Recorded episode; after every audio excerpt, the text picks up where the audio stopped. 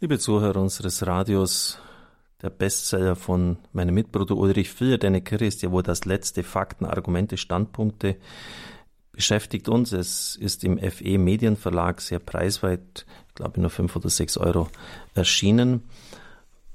Wir behandelten und behandeln jetzt noch den Punkt das finstere Mittelalter. Dann geht es wirklich an das Eingemachte, die Kreuzzüge, Hexenverfolgungen, Inquisition, der Fall Galileo Galilei.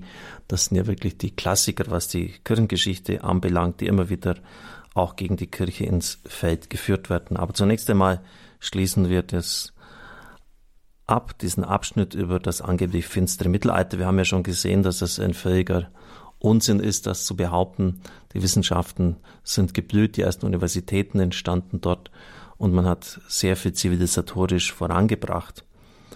Auch auf dem Gebiet des Rechts mit dem kirchlichen, dem kanonischen Recht, so schreibt Filler, hat die Kirche die erste moderne Rechtsordnung, das erste moderne Rechtssystem in Europa geschaffen und gezeigt, wie eine Vielzahl widersprüchlicher Vorschriften und lokaler Traditionen durch Analyse und Synthese in einem in sich stimmigen Gesetzeswerk verbunden werden konnten. Aus dem kirchlichen Recht, nicht von John Locke und Thomas Jefferson, stammt die Idee einzelner formulierter Rechte. Francisco de Vitoria erlebte 1483 bis 1546, wird als Vater des Völkerrechts bezeichnet und war zu seiner Zeit ein unorthodox und origineller, heute würden wir sagen liberaler Denker gegen den Mainstream.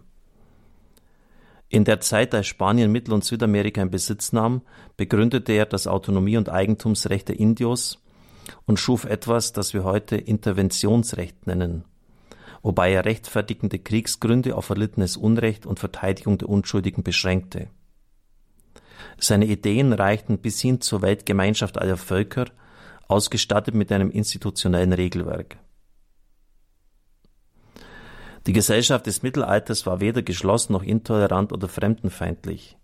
Gerade im Mittelalter waren die Grenzen offen für Menschen und Güter.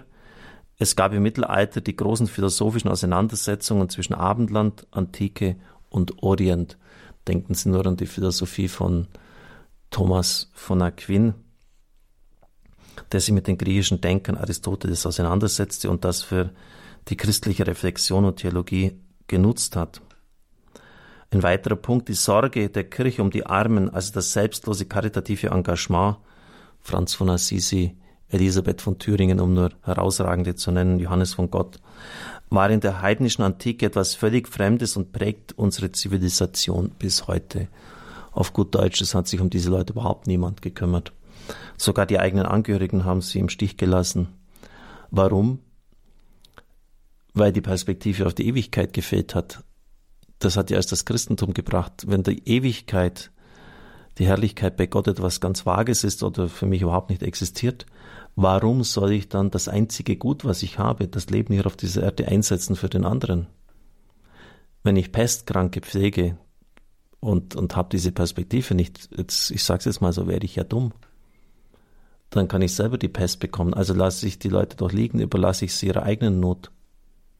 Und das ist ja damals geschehen. Und die Christen sind aber hingegangen, nicht nur zu den eigenen Angehörigen, sondern auch zu Fremden und haben sie gepflegt. Das heißt, hier hat das Christentum eine Kultur geschaffen, die bahnbrechend ist. Deshalb hat auch Heinrich Böll gesagt, eine schlechte christliche Gesellschaft ist ihm noch lieber als gar keine christliche Gesellschaft. Denn auch in der schlechten christlichen Gesellschaft hat der Arme, der Kranke, der Krüppel, der Ausgestoßene immer noch seinen Platz, den er in einer nicht-christlichen Gesellschaft überhaupt nicht hat. Sprich, man überlässt ihn seiner eigenen Not. Dann die Kreuzzüge. Die Kirche hat durch die grausamen Kreuzzüge angezettelt. Jerusalem, 15. Juli des Jahres 1099. Seit fünf Wochen ist die heilige Stadt vom Heer der Kreuzfahrer eingeschlossen. Brütende, lähmende Hitze lastet auf den Truppen. Die Wasserstellen vor der Stadt waren von den Muslimen mit Unrat gefüllt worden. Manch einer wurde ein Opfer der Hitze und des Durstes. Plötzlich ein Erfolg. Gottfried von Bouillon, der mit seinen Truppen seit Tagen in heftige Kämpfe verwickelt ist, kann an der nördlichen Stadtmauer mit Hilfe eines Belagerungsturms die Verteidiger überwältigen. Und dann Bilder des Grauens. Wer nicht fliehen kann, wird erschlagen. Bald verstopfen Leiche Berge, die Straßen. Alles wartet im Blut. aber auch Bilder der Frömmigkeit. Blutüberströmte, schweißbedeckte Ritter beten und singen am heiligen Grab, weinen vor Freude, fühlen sich an der Schwelle des Paradieses am Beginn eines neuen Zeitalters. So berichtet es eine Chronik aus dem 12. Jahrhundert.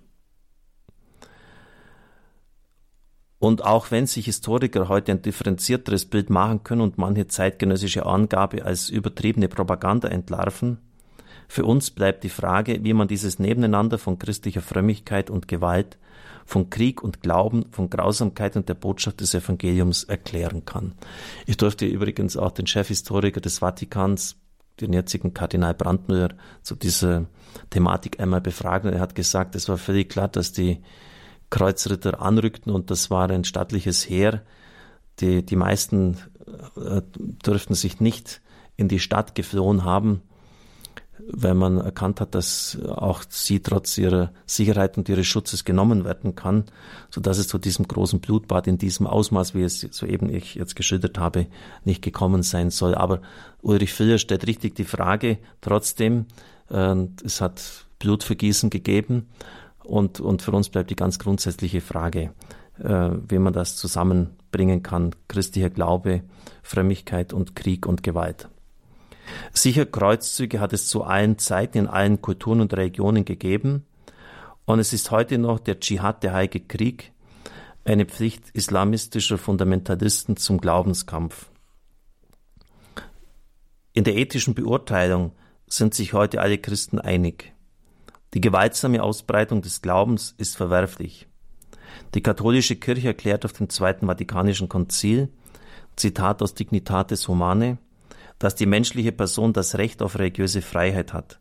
Diese Freiheit besteht darin, dass alle Menschen frei sein müssen von jedem Zwang, sowohl von Seiten der Einzelnen wie gesellschaftlicher Gruppen, wie jeglicher menschlicher Gewalt. Zitat Ende. Wie müssen wir also die Kreuzzüge heute bewähren?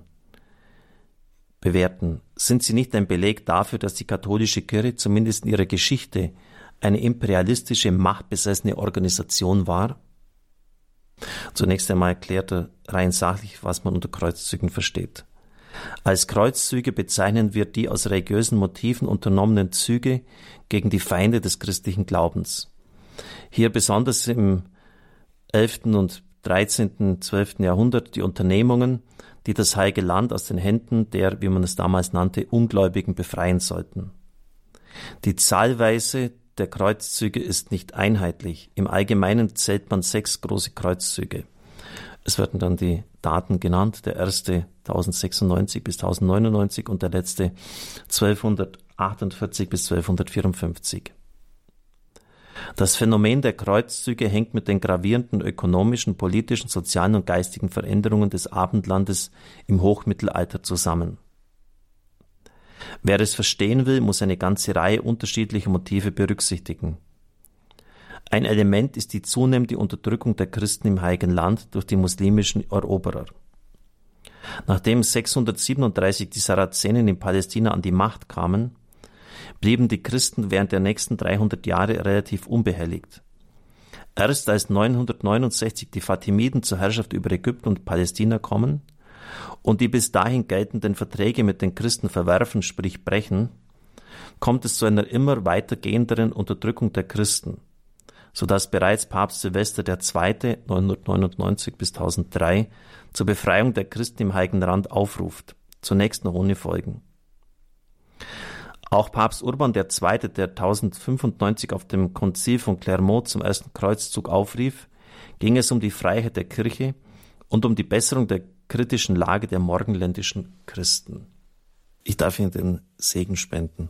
Es segne und behüte Sie der mächtige und gütige Gott, der Vater, der Sohn und der Heilige Geist. Amen. Ich wünsche Ihnen eine gesegnete Zeit.